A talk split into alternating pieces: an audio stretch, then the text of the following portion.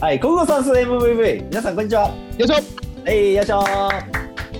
ちょっとね、あの昨日ですよね、ギガ雑談ということで、組織ってなんやねんっていうのをやったんですけど、ちょっと初めてですね、この YouTube ライブとつなぎながら、はいはいそしてスペースともつなぎながら、あ、深地こんにちは。YouTube ライブともつなぎながら、えー、スペースともつなぎながら、スペーそスしともつなぎながて今らの目の前で Zoom をつないで、この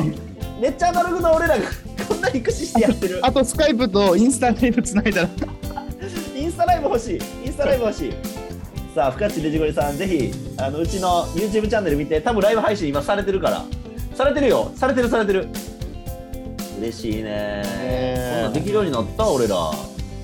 すごい、すごい、すごい。うんちゃんと映ってるでしょ映ってますねオッケーちょっとこんな感じでですねどうせあの喋るだけなんで、えー配信していけたらというふうに思って ますでこの時間はですねギガ、えー雑談ということで、まあ、20分ぐらいをめどにですね、はい一つテーマ絞ってやっていこうというようなことで前回組織についてとおおいうことでやらせていただいたんですけれども、まあ、結構2人で盛り上がりましたよはいはいはいとうことでなんか20分じゃ足りないんですけどうんはい、インサイト全開でやっていきたいなというふうに思ってますで今日はですね、えーマネジメントってなんやねんとうわ来たはいはいはいはい。さあということで、えーおーマネジメントってなんやねんということで、えーはい話していきたいなと思ってます。さうあんちょっとね僕がこのテーマを選んだ理由ちょっといいですか。うんうんお願いしなんまかすマネジメントマネジメントスーパーすごいよすごい世論みたいなのが。マネジメントスーパーすごい世論そうマネジメントってすごい世論。マネジメントってすごい世論だ。マネジメントそれはマネジメントの人がすごいっていう話そうそうそうマネジメントってマネジメントの人がもう待って待って俺の例えめっちゃ下手やったよ今。い やマネジメントって神格化されすぎてませんかと。ああなるほいうこどですねとを言いたくてですね、やれ出世するんだったらマネジメントやれ目指すんだったらはいはいはいはマいネジメントみたいななんかこういう風潮があるなと思っててなるほど本当にそうなのかなとうんいうところに一石をずっと投じたかったんですよ僕ではいはいはいマはいネジメントにならないと給料増えれないんですかみたいななるほマどネジメントをしないとね自分のキャリアのし、まあ希少価値上がらないんですかみたいなやっちゃおうこういうのをすごい思ってたんですわうんうんってなってきた時にちょっとこのマネジメントの話今日させてよということなんですよねありがとうございますはい、行きましょう。ちょっとアジェンダ長いんでいっぱい行きますよ。まずマネジメントってなんやねんと。いうことでマネジメント始ねまりましたマネジメントっていつもの質問新入社員で、そうっすね新入社員であのーちょっと待って新入社員でわ早稲田早稲田のそのなんか部活から上がってきたような、うんその新入社員の方がいらっしゃってああちょっとさーんっつって、うんあちょっとだーんマネジメントって何なんですかドラッカーとか呼んでもよくわかりませんみたいな、はいはいはいはいなんでございますそうですね。いやまあ一つは組織のその目的や目標に向かってですね、そのなんですかね、えーそういった成果をこう高めるためにうんやるものっていうその目的がまず一つ目ありますよはいね。はいはいで真面目やなマうんマネージャーってなんだって言われたら、えーマネージャーとは、えーただの人ですっていう。だ何やねんどういうことからマネージャーだからその、うんなんか人人間的にその上とか下とか、はいはいその階級階層とかですね。うん それはただの役割権限のそのなんか違いなだけで。はい偉くもなければその仕事ができるっていうその絶対的なそのなんか指標でもなければ、はいというふうにちゃんとあの思って臨まないと全てがその、マネージメントの人が言ってることが全てみたいになっちゃうと、はいはいえー当然ながら成長止まっちゃいますしそこの枠を出なければ、ずっとその組織にいるしかないですね、うんだからこういうその悲しいそのあの人材育成ループみたいなのがやっぱ起きてるわけですけど、なるほど昔はねさっきその奥田さん言っていただいた通りその役職が上がらないと給料が上がらないってですね、年功序列とかそういった歴史的背景があり、はいえー、じゃあだからそのいいやマネジメント苦手なタイプの人でめっちゃ喋るやんめっちゃ喋るやん自 分まあそのね喋りながら考えてるやつやんそれもやめてやらなきゃいけないいってねはいはいただねそういう時代でもなくなってきてるんでですねまたもう一回ここでねあのこの時間でねギガ雑談で定義しちゃおうオッケーこれはいい企画です任してくれまずちょっとじゃあ俺言わしてくれマネジメントってないねんって一言で言うとこれいつも言ってるおせっかいマネジメントとはおせっかいいやこれほんまおせっかいだと思う誰より誰え世の中で一番おせっかいな人誰ですかマネージャーマネージャー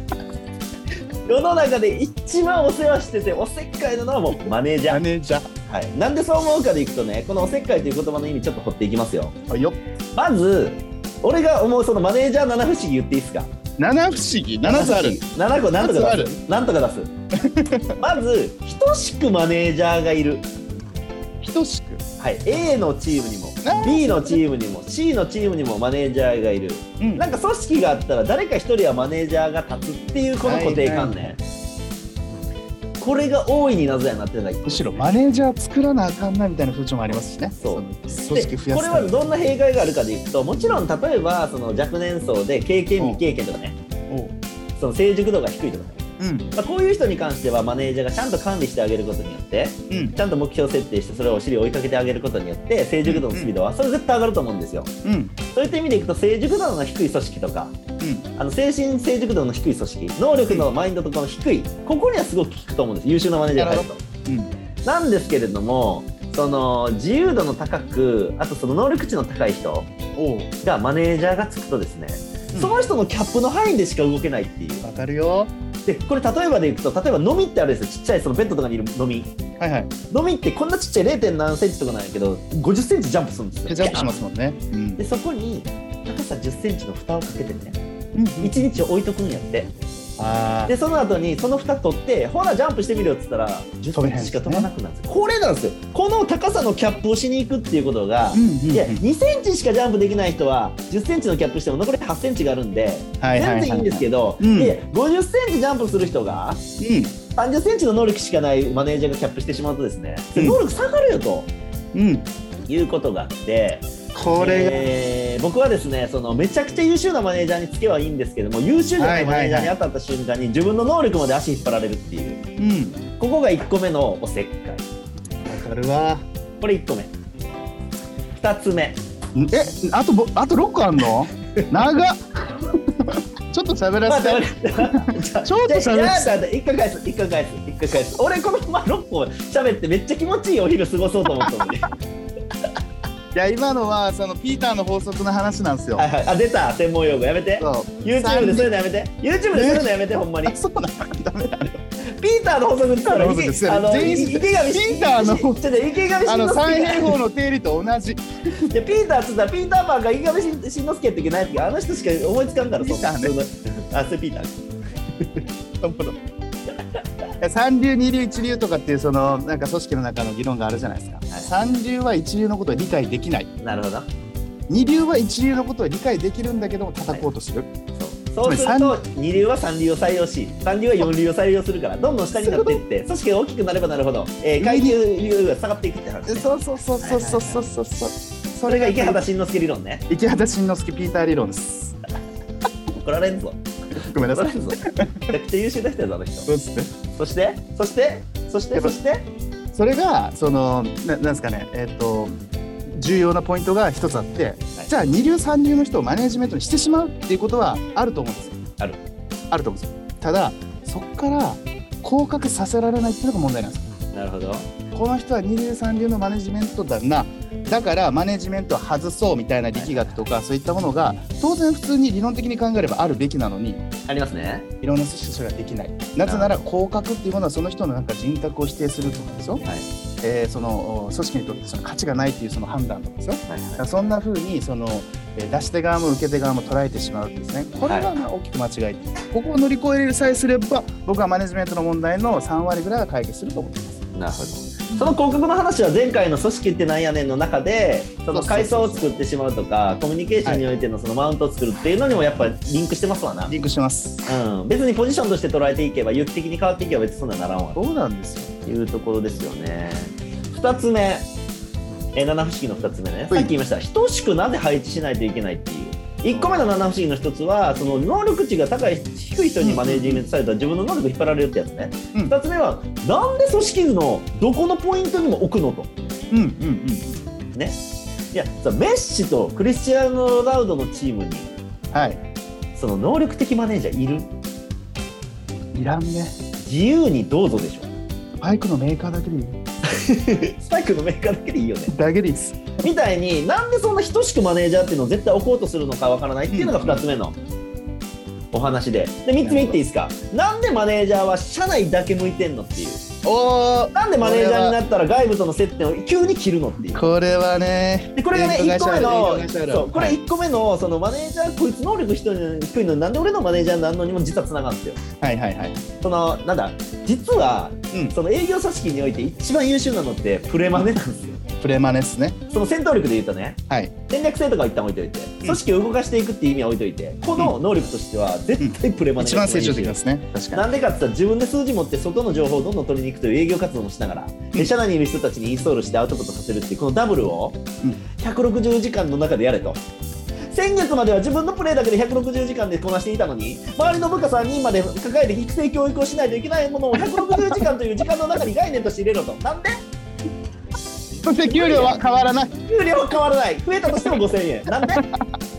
なんで160時間で一生懸命自分の予算を達成するということをしていたのにそこに3人の教育育成が入ってまた160時間なんでしかもチームのマイナス分はお前が埋めると言われる。 3人やったら 160×3 で420や430知らんわそれ足せと埋まり埋まりませんなんと要望なら俺が埋められる。しかもプレイングマネージャーになった瞬間にこの営業よりも予算が上がってるなんでさらに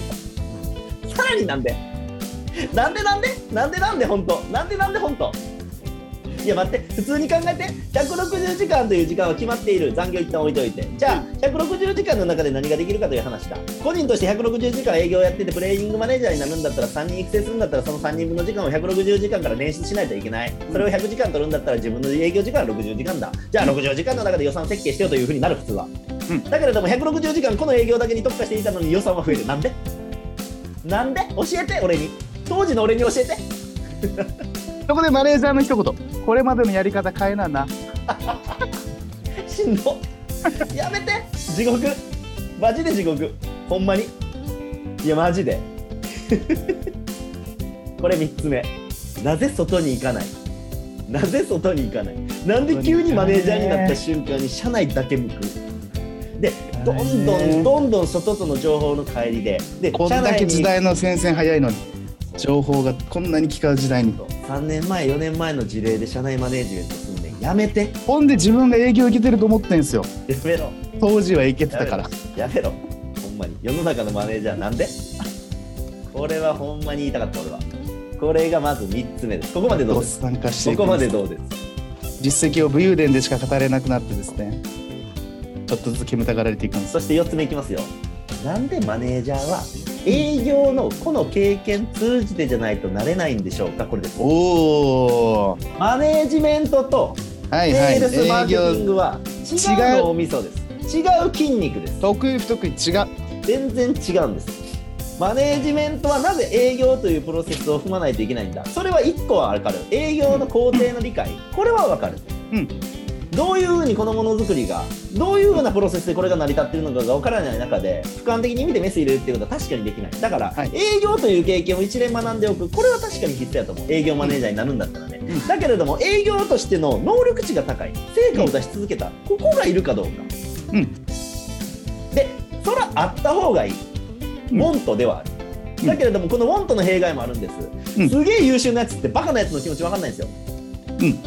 で大抵ね突き抜けた営業マンってね完成形なんでねノリでやってんですようんノリっすねだから言語ができきないそう言語が形でき式な値じゃないくて暗黙値うん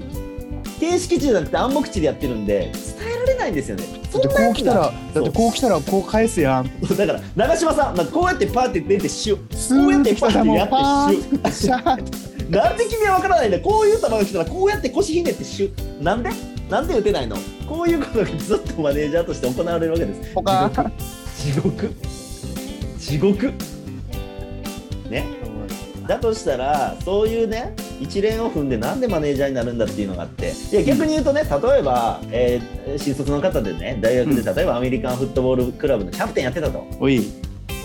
部員200名マネージメントしてたとでしょいろんなタイプの人材分析をしいろんな戦略のフォーメーションを変えていい人によよってのコミュニケーションを変え時には弱みのリーダー時には強いリーダー時にはこういうリーダー、えザ・ゴールでいく8個のリーダーシップを使い分けながらやってました私みたいな人がいたらどうですかゴールマン ゴールなんでじゃあ僕やったら OK 半年間営業を一通り学んできてその後マネージャー1回チャレンジしてみたらとなるんですそうすると22歳で入社した22歳半年22歳半年でマネージャーになれるわけですでも世の中的には製造業だったら35歳でも早いねですよでも待って製造業は分かる開発だじゃない長いから営業と全部のバリューチェン理解しないといけないんでそそううそういそうった意味でいくと確かにそうだで人長いから材の営業だったらどうですかもうこれだけだから人材の営業だったらもう3日でいいそれは言い過ぎた3日 半年でいい半年でいい半年でいい例えばえ確かに3ヶ月したらもう一週あの経験できますからね。うん、みたいななぜ営業の能力値が高い人が優先的にマネージャーになるね問題がこれ4つ目うん、これが4つ目でございますそして5つ目、ねなんでマネージャーにみんななろうとしてるのここですおお。なんでマネージャーみんな目指すのみんな言うんですキャリアを見てった時に、えうんみんなどうなりたいんですかいやいち早くマネージャーになりたいです、はいマネージャーとしてで僕らの友人もあるやつが、えー部長になりたいえー夢は 夢はって聞いたら「 うん GM になることです」って胸張って言ってましたやめろやめろ夢は GM って言うなやめろ社長って言うやつやめて なんでほんまになんでの連発今日なんでマネージャーになりたいんですかといや、はいでその裏側っていうのはマネージャーっていうのはこういう能力があってこういう経験が身につきそして市場の価値を考えた時の希少性のそうねキャ分リア配のスッか中でら考えたね時、うん、中でね絶対これは優勢高くなるんだという話だったとしたならばただしちょっ2と待年ってと二年だけでいいですとかですそうね期限まで決めてたらいいめちゃくちゃこれは最高これは待って最高と待ってと1億2000万人いる6500万人が働いている営業マンっていうのは大体900万人いると言われている、おお900万人いると言われている、俺マネージャーって実はそれより多いんじゃないかと思ってるんですよなるほどだって45人に1人つくからうん めちゃくちゃ多い一番多い職種って何ですかマネージャーじゃないの職種といえばねそしたならばマネージャーというもの自体は数が多いんで希少性が高いかどうかでいくとみたいな疑問が1つ目ねうんで2つ目、えーニューマネージャーマネージャー2.0だったら別これまでのマネージャーっていう定義ね、外との接点も持たず社内的な人たちとの接点を持ちそして自分の能力開発をせずにですね、うんえー社内のそういう言ってしまえば自分たちよりもその優秀じゃない人たちとの触れ合う機会の方が多いとおやいうようになっていった時にいや本当に能力開発されていくんですかねとうんいうところなんですよはいはいはいはいじゃあどうなんでしょうかとそれで本当にマネージャーとして能力が上がっていくんですかと思ったんですね、うんで僕はですねこれ途中で気づいたんですよマネージャーになるのやめようとそうですよだって75まで働かなきゃいけない時代の中で30歳でマネージャーになって外とのそのなんかその接点とかですよ徐々に徐々に失われて内側ばっかり向いて上の代わりに伺って上位下達だ言ってですよその伝承バトマネジメントやってこれはもう40で終わりですわそれならんほうがいい、でしょでうん僕ね思ったんですマネージメントってねこれマーケティングと一緒なんですけどもうん高度成長、け高度経済成長期が生み出したね、人工物なんですよマネージメントってそうっすねこれみんな知らないでしょ、ま、マーケティングもそうなんですマーケティングっていうのはこれ以上人間がですよより背中を押して消費購買を促すだから破壊なんですよマーケティングって実はマーケティングって高度経済経度成長高度経済成長のねうんドラッカーさんとかが出てきてからなんですけれどもあれ1950年とか60年ぐらいから流行ったんですよそれってね高度成長のスピードと人口のその消費がねこれ追いつかなくなったんですよ、だからみんなもっと消費してもっと世の中環境を破壊しろっていうメッセージなんですよあのマーケティングという学問は怖いうん実は怖いうん世の中でマーケターというふうに歌ってる人たちは破壊者だということを理解しろということも実は言い たいいや本当に本当にそんなに消費促してどうすんのみたいな、まあ、それ一旦置いといてでマネジメントも同じ文脈なんですよ、もっともっと効率化していくもっともっと限られた人員の中で最大限のその生産性を上げていくっていうことを人力でやらないといけないってなった時に出てきたのがマネージャーなんですよ出たよ高度成長期までマネージャーなんて多分いなかったんですよまあその形は違いましたよねその完全なるピラミッドの中のその組織の前回の話でいくと割とそのレッドに近い組織が多かったですからねこれ1個目2つ目僕がなぜマネージャー目指さなくなったかあもう一回整理します僕がマネージャー目指さなくなった理由が1つ高度経済成長というああいうその一時的なボーナス時期うん一時的な経済ボーナスがある人類 10, 万10億年10万年の歴史の中のあんな一部分の中で求められる職種というふうになったんで普遍性がなかったっていうのが1個目です、2つ目デジタル SNS の発達とともに1人で1人でスターになれる可能性があったが出てきたってことですね出てきた一人でスターになれる可能性が今の時代あるよってここです、何かでいくと当時デジタルがない時代においては自分一人で営業しようと思っても電話もないメールもないってなったらですねできる行動範囲っていうのは狭いんですよ、うんなのでどうやってさその最大限パフォーマンス上げていくかって言ったらやっぱ人と連携してチーム組むしかないんですよ組織に所属しておくその力学が働いてましたからねそうだから一人で戦車とかこれ解放されの、ましたよねそう一人で戦車とかのお客さん見るっていうのがまず絶対できないんですよはいなんだけれども今っていうのは SNS とかデジタルがあるんで例えばその情報の双方向性とかねそこら辺の濃度とかっていうのは一旦置いておいて例えばこれの YouTube 配信とかもね、うん10万人とか100万人とかを見るようになればね1対100万なんですよ、はいはいはい、はい、 1対10万とかなんですよ、うんそういうふうな状況に持っていけるっていうのがこれからの時代なんですよね、うんでそうなった時に僕はどういうふうなキャリアを立てたかっていうとこれ好き嫌いでよし悪しなんで僕の意見が絶対正しいわけじゃないんだけれども、うん僕が考えるにはですねやっぱりその、えーアーティストになっていくうん、一人一人がですそう一人一人がアーティストになっていくっていうキャリアプランが一番これ刺さるなと思ったんですどういうことかって言ったら Mr.Children の桜井さんは他にはいないよねと、ビーズの稲葉さんは他にはいないよねと要は大体聞かないよねとはいそういう存在になっていかないといけないだって Mr.Children ってね小林さんとかディレクターがいるってね一旦置いといてあの4人で世界動かしてますよと日本を動かしてますよとこういうふうな人間にビジネスマンもなっていかないといけないなと思ったんで人を束ねてマネージメントするっていうのももちろん素敵な仕事だとは思うんですけれどもそれがキャリアとして一番のベストかっていうとそうじゃないっていうのはあるんじゃないかなというふうに思ってまして一人一人がアーティストになっていこうよというこういう観点ですかね僕は。はい、ここまでいかがでしょういいんじゃないですかその余人を持って変え難いですよねそう絶差対別に化希少性その戦わないっていうそのキャリアの中での競争戦略そうこれでをしかもそ考の以前はですよそのいや奥田とそれ奥田以外にできないことをやってもそのスケールしないからやめてきなさいよと、うんはい、いかにみんなにコピーできるようになる かコピービジネスの肝だよって話あったじゃないですかえはいはいいはやいおっしゃる通りなんです何回も言われまよ。しいや、それはお前はじあの俗人的すぎるような仕事だと。仕事のその営業の仕方は俗人的すぎて、それは他の人はなんでできないたと。それ発射にしかできんけんやめてって言われそうてそうそう、みんなができるようなね、オペレーションで全然普遍化させてね、みんなで再現性が持てるようなものにしてった方がいい、コピーマンになりなさいみたいに言われたわけじゃないですか。うんうんだけれども、どうでしょうか、コピーマンになったらですよ、差別化にならないんですよ。その人の存在意義がないんですよと。いうことなんですもしコピーマンになるんだったらコピー A、コピー B、コピー C というこのコピーの ABC のこの序列これをスピードとともにいっぱい生み出していくっていうこういうことをしないといけないんですよね。はいはいはいはいそうすると何かっていうとしんどい。うんむっちゃしんどい。そんなに新しいカテゴリーを生み出さないですよなかなか難しいわけですよね。だったらならばコピーマンになるんではなくてやっぱりオリジナルマンになりましょうとオリジナルウーマンになっていきましょうということでやっぱり余剰を持って変え難い存在になっていくということが、まあ必そう要なじゃんでなすいよこの仕事はあなたじゃなくても大丈夫ですやめても大丈夫ですってメッセージなんですねそうどういうオペとレーシなョンるととなるとじゃあ待ってと奥だとマネージメントっていうのはじゃあもういらないのかとマネージャーなんてその必要ないんじゃないかっていうじゃないですかおーそういうことでもないんです当然言いたいのはマネージャー1.0が悪いって言ってるわけですねうんこれまでのように、えー内向き組織の内に向いてしまってです、ね、自己研鑽もせずに、えー社内政治にこう取りつかれてです、ね、どんどんどんどんやっていくと。そして、えー上昇格、えー今年はマネージャーやってたけどもうちょっと外の景色見たいから一回営業に戻るわこういうこと絶対ないんですよ、うん絶対ないんです一回マネージャーになったらここはもう死守みたいな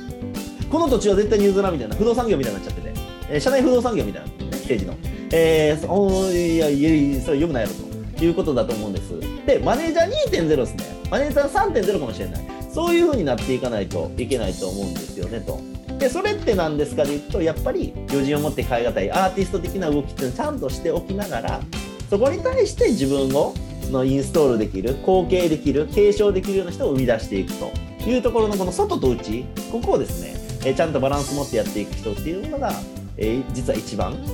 えー求められるんじゃないかなというところなんですよね。はい、ここまでいかがでしょいいんじゃないですかねこのまずそのいくつかな何番目かに出てきたそのなんでみんなマネージャー目指すのっていうところには僕やっぱりそのあの僕も社会人になりたての頃はなんか憧れあったんですようか。あったあった。でもその憧れってそのなんですかいくつかのパターン分かれるんですけどなんか楽そうだなと思ってたんですよ、おお、うん楽だから。うん、だから偉そうにできるとかですねうん楽だからとかあとは情報がなんか集まってそうだなとかですねうんうん。なんかこうそのなんですかマネージャーになっていくっていう目的っていくつかあると思うんですよもっとその広範囲に自分だったりとか会社の目的をこうあの実行できるようなそのなんですかねその権限を持ちたいとかですねはいはいはい。責任感を持ちたいとか、うんそうならないと見えない景色があるとかですね、うん昔よう言われてましたよ昔言われてました、うんだけどなんかそのだんだんだんだんそれがなんか違うってことに気づいたりとかですねうんうんうん。そのエージェンシー理論ってあるじゃないですかそのうん現場が持ってる情報の量と上が持ってる情報の量に非対称性があって、はいはい。えー一生返りしていくよと。そうそうそうそうそうそう、うんだからその報告の中で嘘でやったり偽りみたいなのが生じたりとかですね、それをもとにその上が意思決定したり戦略を決めていくとまた違う方向に行ったりとかですねはいはいはい。なんかここのなんかそのさその縦のその距離っているかなみたいなところに徐々に徐々にこう学習していくとうんかなっていくわけですよ、じゃあそのさっきおっしゃっていたマネジメント2.0ってその距離をどうやって縮めていくかとかですねうん。戦力格差っていうのはいわゆる PDI ですねパーディスタンスインジケーターをどうやって縮めていくかとかある種横に並んだりとか下に行ったりとかですねこれがそのあの社会的学習と指導ですよね、うん教える側教えられる側管理する側管理される側がこう交互に入れ替わっていくみたいですね、うん。なんかこういう風な仕組みを作れる人がマネジメント2.0の僕は姿だなって思いましたかね。なるほどなるほどねやっぱりそこの有機性有機的に動き動くっていうのがやっぱ大事なんですよフォーメーションなんで、上下じゃないんですよね。うん、それはやっぱありますよねだから上下じゃなくて前後ろとかそうそうそう、3D、3D。 3D で捉えないといけないと思うんだよな、うんやっぱりそのいつも言ってる通り例えばフォワードサッカーでいくとフォワードミッドフィルダーディフェンダー、うんえー先日まではフォワードだったんだけれどもその他に、えーヘディングが例えば強い選手が来てでももともといたフォワードの人は足が速いからいやサイドウィングっていうかサイドハーフに行ってそのサイドえぐってよとうん。そっちのポジションちょっとやってよってなった時にうわフォワード広角になったって絶対うんうなんんなうい、んうん。そういうふうにはならないんですよね。あうん了解分かりましたと、もちろんフォワードやりたかったけどなっていうのはあったとしても、広角というふうには取らないんですよ。うんだけれども部長だったのがマネージャーになりそして営業現場にいたやつが戦略性が発揮できるって部長になったやつ多いってなるわけようんしかも普段から偉そうなコミュニケーション取ってるんでいきなり上司かみたいな、えー上司がいきなり部下かみたいなもうこれでもう政治的なニュアンスでこの選択肢なくなるって話ですね、みたいなのがあるんで結局マネージメントをより良くしていくためにはそもそも組織の考え方組織の上下下達じゃなくて奥行きの 3D で考えていくであったりとか、そうそうそう。日々のマネージメント機能も英語と言う、いやいいこと言ってんの俺全然いいねつけへんねんけど英語と言う。いいコミュニケーションっていうのはどんだけいいコミュニケーションしていくんじゃなくて余計なコミュニケーションなくすかって話なんです30いいねぐらいでしたわなんで天才。なんで天才。なんでデジゴリさんが500いいねで俺が30いいねやねんなんでデジゴリさんがすごいからね。教えろなんでやねん言ってますわみたいなところがありですねあーもうごめんなさい20分30分経っちゃいましたういっすえー、ということでですねマネージメントの7不思議一つ最後にマネージャー全とマはネージャー最後に全マネージャーに一言だけ言わせてほしい。はいどうぞお願いしますその報告ほとんど嘘です。やめろどういうことやメジャーに上がってくる報告はほとんど嘘です。嘘それはそれはあなたがあなたたちのそのなんかが悪かったんじゃないの心理的安全性が低い組織だもんですねあ。それはということになっちゃう。それはうん、でも心理的安全性がバッチリ決まってるマネジメントにはむちゃくちゃ余計なことまで全部言うよそう。だだかかららまず上から余計なこと、だから自分の弱みとかですね。昨日あった失敗談とかですね。そういうのが共有されていくとい いですよね。だから今日雑談っていうタイトルでやってるんですけど、雑談大事なんですよ。いやめちゃめちゃ大事ですよおもろいでしょ雑これ談なんか禁止とかっていう組織はもうちょっとやばいと思いもまうす。さよならバイバイ元気でいてねですよはいはそれはもう3年間無無呼吸でずっと走り続けいてや無呼吸連打できますよみんなしみんな離れていくい、いやそうそういやマネジメントの7不思議もう一回整理しますよ一つは目マネジメントとはおせっかいじゃないのか量これマ7ネジつ出メントしまいいんだ量よね7つ出しましたいやマね。ネジメント1.0の話ねマネジメント1.0の話2.0に行きましょうって話なんで別にマネージャーを否定してるわけじゃないえユーラ型のマネジメントは否定しているうん七不思議の一つ目マネージャー、えー、内ばっか向くなと、はうんい、外に行けとえマネージャーに、えマネージャーと、えーなんで、えーどの組織にもその分配え綺麗に配置されとんねんマネージャーがいない組織もあってもいいのになんでマネージャーっていうのは細かくその組織の分岐点に絶対配置されるねんうんと2つ目で3つ目、えーマネージャー、えーなんでマネージャーはですね、えーその偉い出世、えーしていくんですがマネージャーの方が現場のやつよりも給料が高いって言ったんですがそして4つ目マネージャーっていうのはなんで営業形績が高い人たちがなれるというこういうロードになってくるんですね、うんうん。え5つ目、えーマネージャーっていうのは何やったっけあと、えーマネージャーっていうのはあの何やったっけでももう全然覚えてないです。あれ何やったっけマネージャー、まあまあそんな感じですわ。ちょっと録画見ね。 いうようなことでですね、マネージャー1.0じゃダメよと、マネージャー2.0、いや、もはやマネージャーという名前ではない、イノベーターだ。クリエイターでイノベーターでアアーティストですね、うんみたいな存在になっていかないといけないんじゃないか。なんでかでいくと、高度成長期により生産性を上げるために人工物として生まれたのがマネージャーであるというのが1点。2つ目、これからの時代は1人で N 数を抱えれる時代になった、つまり SNS デジタルだと。一人で何万人という人たちを相手にできるようになったんで組織束ねて、えーインパクトを出していくということじゃなくて一人一人が尖っていく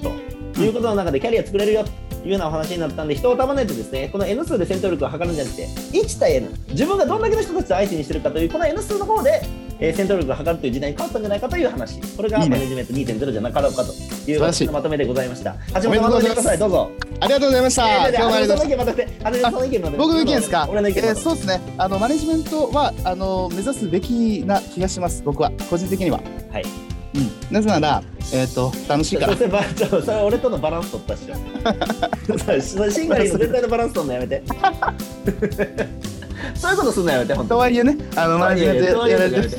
ていう話でございますはい。ありとがといううこごとでざいます。皆さんこんな感じでですね大体毎日昼間この時間、えーテーマ決めてやらせてもらってましてですね言いたいこと言うということでございますので早口だのは5巻目これちなみにですよ皆さんおスペース結構人増えているおいえー YouTube ライブでもやってます YouTube ライブの方をご覧ください今皆さん時間があるんだったら YouTube ご覧ください実は YouTube ライブとつないでいると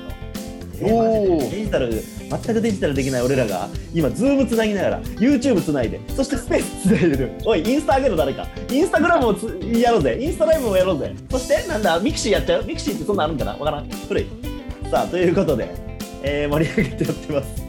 言いたいことだけ言う言いたいことだけ言ってるよというところですね。はい、ということでございまして、ありがとうございましたえーマネージメントってなんやねんマネージメントとはおせっかいじゃないんですか、それはマネージメント1.0、マネージメント2.0になっていきましょうというふうなお話でございます。よっしゃさあ、ということで、あ明日も明日もできんやったっけ明日できますよ明日できるっけはい。オッケー明日もじゃあまたなんかテーマ、えー持ってきてやりますんで、はいぜひできればと思います。おスペースなんか人増えてる、ありがとうございます。ありがとうおございますさよね、ありがとうございます。げんちゃん、ありがとうございますおげんちゃん、今北海道かな違うか。えー、お、みや、みやさん、ありがとうございます。お、ふかっち、ありがとうございます。あ、ともくさん、こんにちは。あ、こんにちはしずさんお、願いしますお、とよさん、どうも。えー、あいみーさんかなあと、情熱大陸さん、すごい名前、ありがとうございます。ということで、ぜひ皆さん、毎日やってますんで、よろしくお願いします。お願いしますということで、またお会いしましょう。ありがとうございましたお疲れ様でしたはい、どうもー